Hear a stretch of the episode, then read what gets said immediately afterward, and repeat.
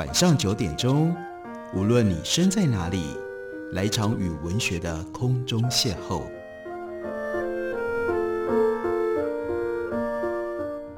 杨照谈书，邀您一同遨游文学世界，认识古今中外的经典之作。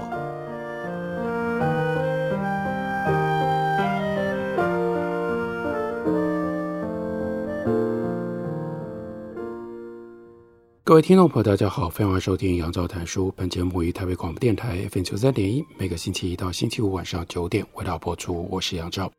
在今天的节目当中，要为大家介绍的，这是杨牧的最后一本诗集。为什么知道它是最后的一本诗集？因为这是杨牧的遗作。这一作诗集的书名是《围城》，这是在杨牧去世了之后，由希望林在他的遗稿当中，经过了多番的搜寻整理，最后呢，把这些作品给收集在一起。希望林在他所写的后记当中，简单的这样介绍杨牧：杨牧老师，一九四零年生于花莲，少年即活跃于诗坛，曾师从徐复观、陈世香等一代名家，拓展创作和学术研究剧情的生涯，在诗、散文、评论、翻译的领域皆卓然成家，并长期在美国、台湾、香港等。著名大学执教，影响后进无数。德国知名的评论家 Spengler 曾经说，在诗行、散文、诗句的天地里，他指的就是杨牧。从容于平德尔、和歌德、盖文、叶慈游。在德国，我们定会把杨牧归于博学诗人之列。西密教授则推崇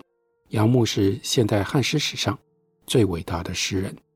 杨牧在二零二零年三月十三号，循着大天使的翅膀离我们而去了。到了二零二一年的春天，就在诗人逝世周年的时候，他的骨灰从台北移归少年故乡花莲，长眠于海岸山脉上，背倚磅礴的奇莱山，眺望波澜壮阔的太平洋。我们来看希望林谦虚地称为代后记当中，他交代这本书的来历。去年二零二零年的八月，我受影音师母之命，开始定期到他们台北家中整理杨牧老师的手稿。一如以往，我习惯坐在客厅中央大桌几一侧的方凳上，桌面常常覆满了各式层叠的纸页。我的动作很慢，挑开那些咬在稿纸上生锈的钉针之后，总是一页一页数，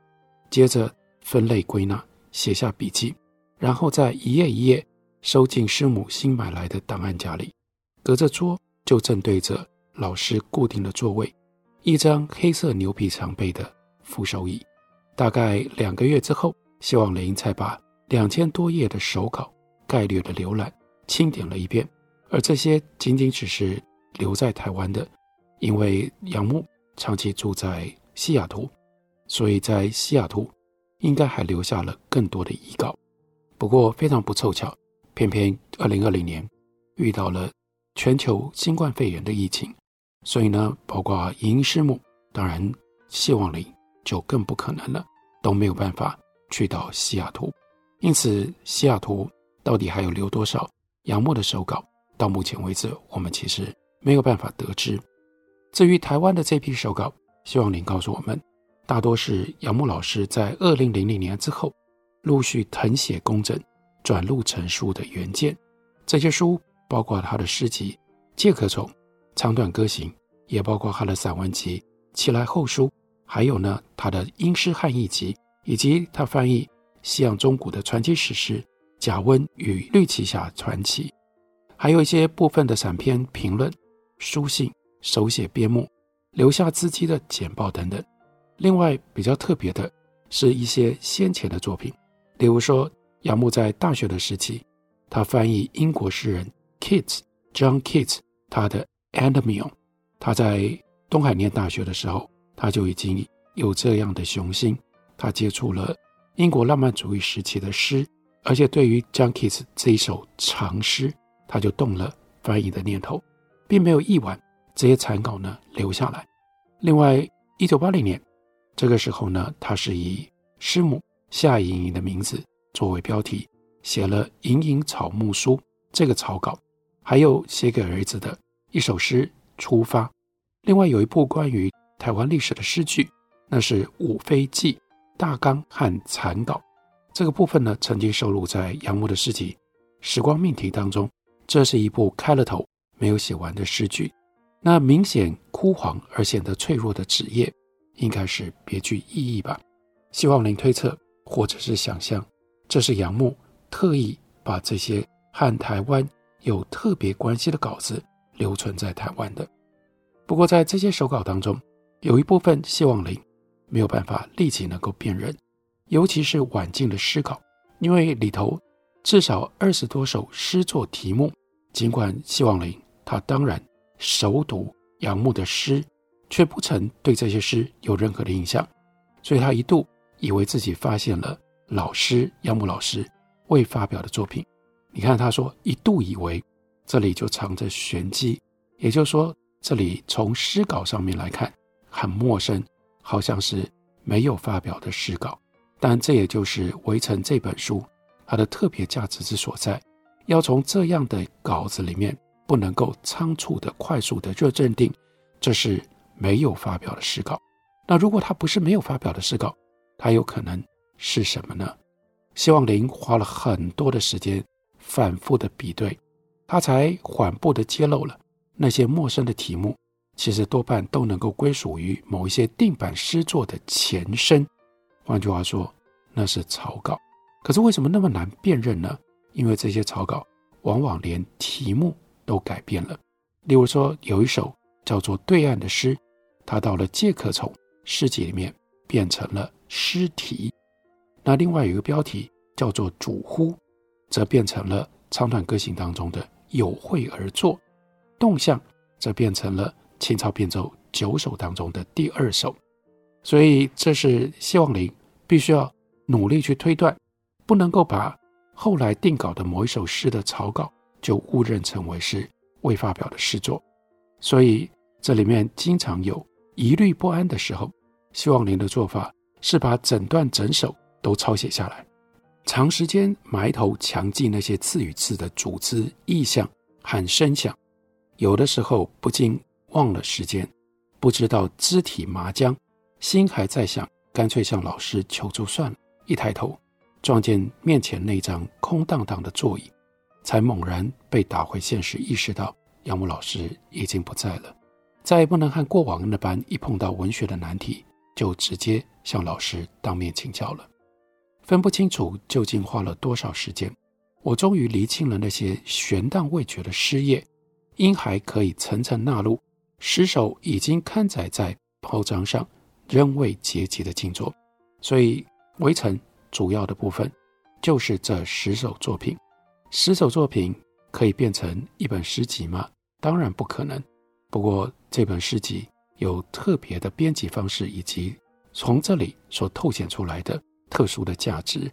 这本诗集是把杨牧的一首诗。他一层又一层，一次又一次改写的手稿，把它集合在一起。手稿呢是用影印的方式完整的呈现，所以我们在这本诗集里面，我们读到的就不单纯只是杨牧的诗，我们读到的是杨牧如何写诗，杨牧如何修改他的诗。要能够用这种方式让我们体会杨牧如何修改他的诗，希望林真的花了很大的功夫，他的功劳真的非常非常的大。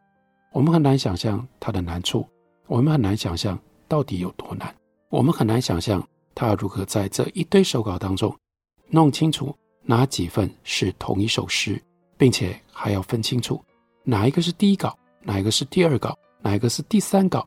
在这个诗集里面，最高收录到有一首诗有六个不同前后的稿本。我们看谢望林他自己的说法，他说：“冬天的故事。”曾经有的标题是《首饰山中传奇》，行中之前有听鼓鼓声多风不一样的标题，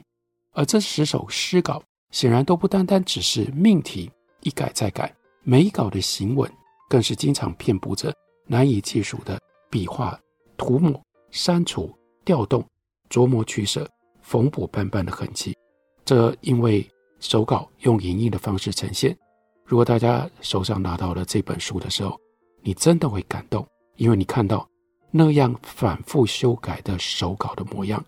读过杨牧的诗，熟悉杨牧诗风的人，应该都知道，杨牧的诗看起来，不管是在声音，或者是意象，或者是意义跟结构的铺陈上面，都是那么样的顺畅，那么样的自然。看起来他绝对不是一个苦思型的一个创作者。然而，从他的手稿上，我们才会明白，那让我们留下如此深刻印象的流畅跟自然，并不是挥笔而就，并不是完全来自于直觉，完全来自于天分跟意象，这中间有非常非常多的功夫。所以，希望林所编成的《围城》这部诗集，和过去杨牧自己所编的诗集最大的不同，就让我们看到了，让我们体会到了，同时让我们感动杨牧辛苦创作的过程。我们休息一会儿，回来继续聊。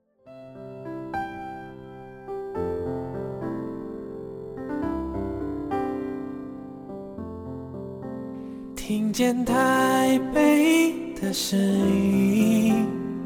拥有颗热情的心，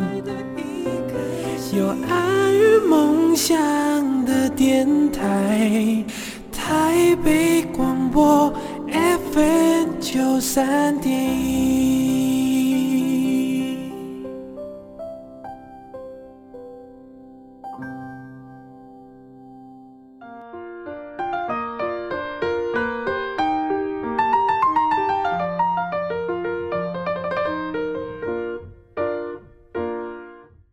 感谢您继续收听杨照谈书。本节目于台北广播电台 FM 九三点一，每个星期一到星期五晚上九点为大家播出到九点半。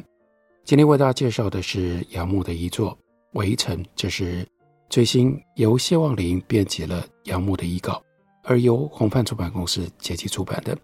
这本书，在它的编排跟印刷上面都非常的不一样。印刷上面，那就是把杨牧许多的手稿原样影印出来，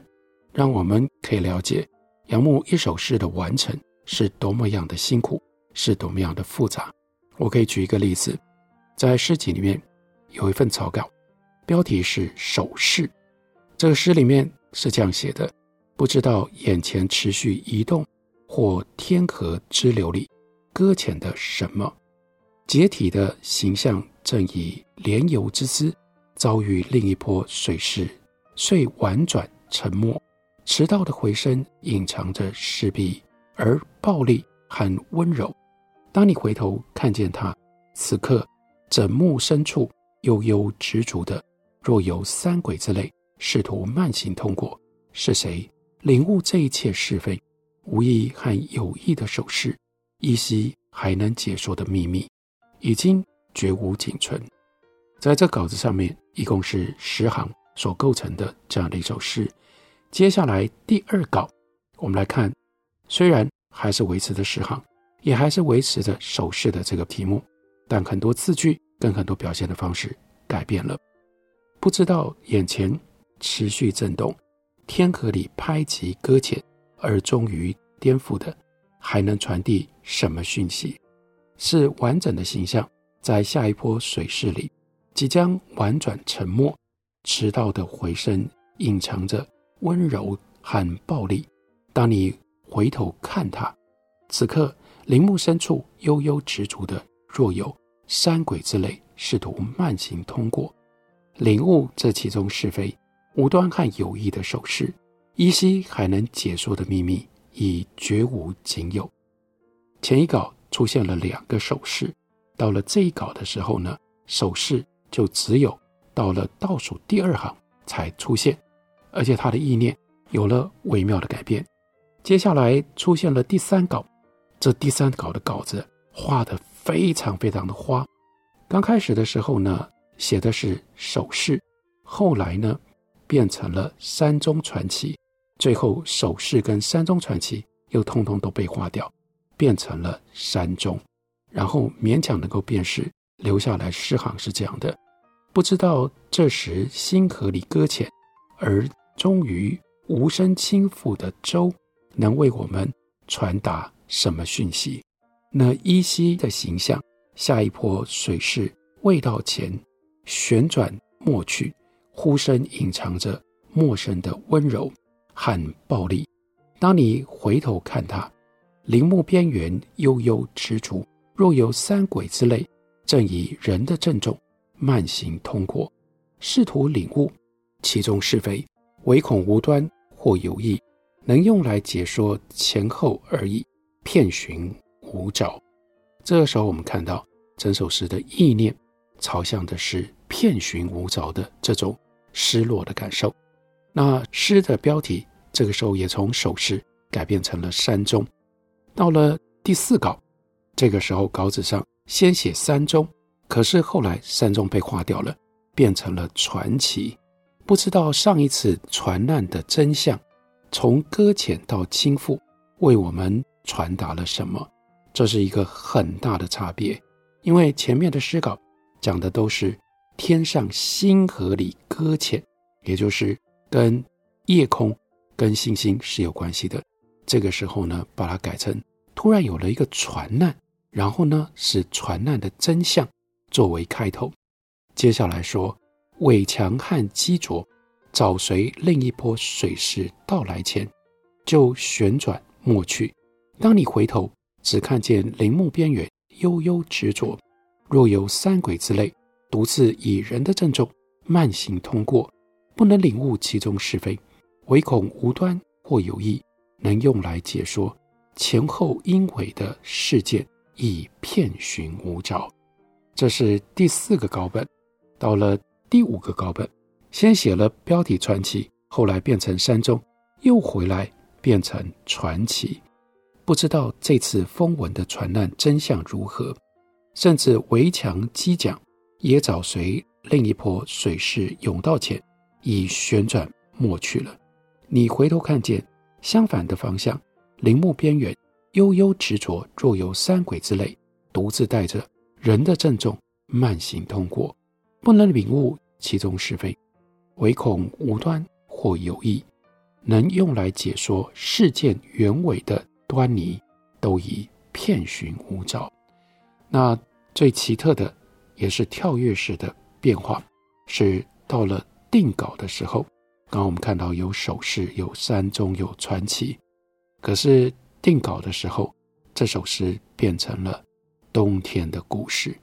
不知道这次风闻的传难真相如何，甚至所有伪强机桨也随另一波水势涌到前，就没去了。你回头看相反方向，陵墓边缘悠悠执着，若有三鬼之类，带着人的郑重慢行通过，不能领悟其中是非，唯恐无心或有意，能解说事件原委的人已经遍寻无着。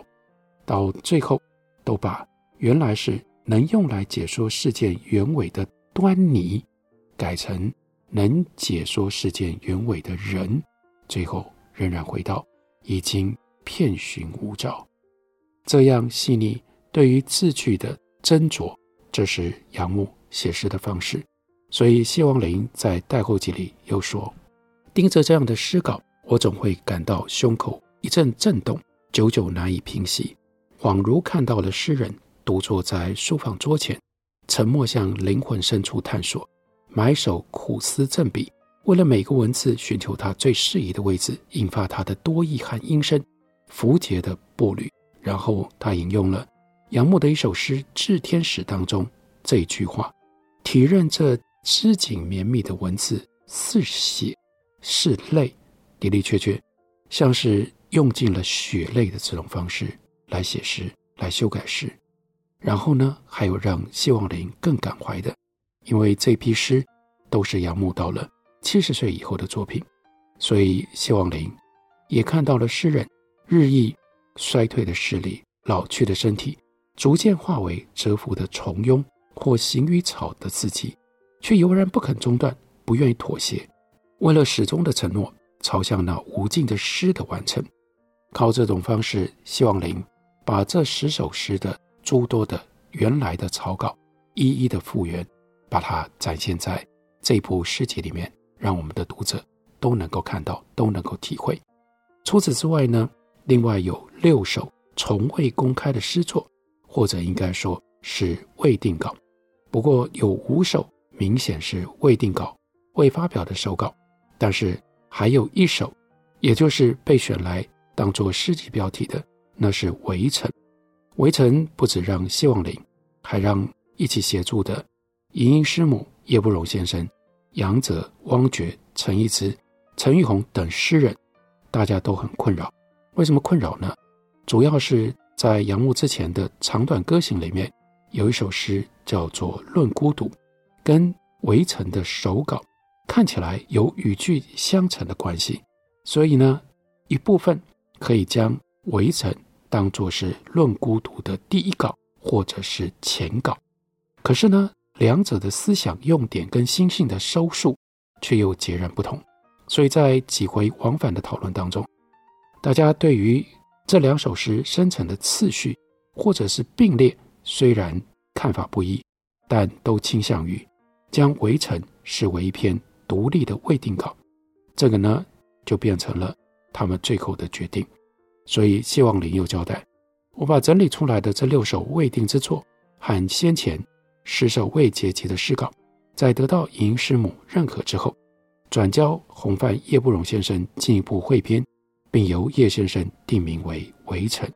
我们知道杨牧老师向来对自己所出的文字必求慎重，总以謄清的手稿反复斟酌，才得以示人。此次《围城》出版，破例收录了几乎各版手稿，